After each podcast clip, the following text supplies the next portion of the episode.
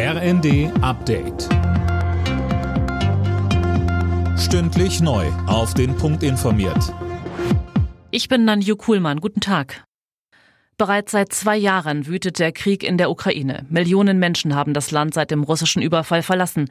Viele wurden getötet, Städte zerstört. Einen Sieg der Ukraine hält der Militärexperte Wolfgang Richter in diesem Jahr nicht für möglich.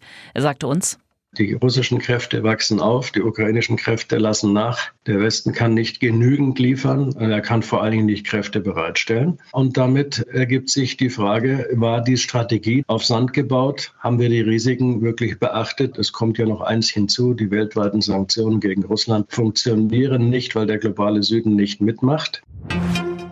Auch für dieses Wochenende sind erneut zahlreiche Demonstrationen in deutschen Städten gegen Rechtsextremismus und die AfD angekündigt. Größere Kundgebungen werden in Hamburg, Potsdam und Stuttgart erwartet. Auch in Berlin sind erneut Proteste angekündigt. Die Diskussionen über das Cannabis-Gesetz gehen weiter. Einer der Kritiker ist Ärztepräsident Reinhardt. Er sagte dem Redaktionsnetzwerk Deutschland, die Länder sollten die Legalisierung im Bundesrat stoppen. Daniel Bornberg. Deutlich mehr Arbeit für Polizei und Justiz, große Risiken für Jugendliche. Das sind Gründe, die Reinhard anführt. Er ist außerdem der Auffassung, dass durch die Legalisierung eine Droge verharmlost wird, die abhängig macht und zu Entwicklungsschäden führen kann. Nachdem der Bundestag grünes Licht gegeben hat, können die Länder die Legalisierung allerdings nicht verhindern, sondern nur verzögern.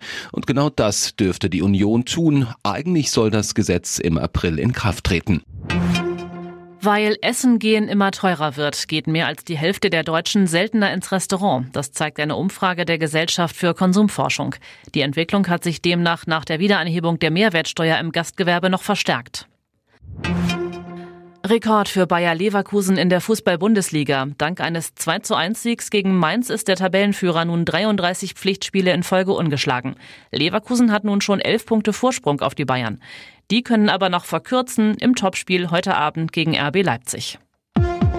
Alle Nachrichten auf rnd.de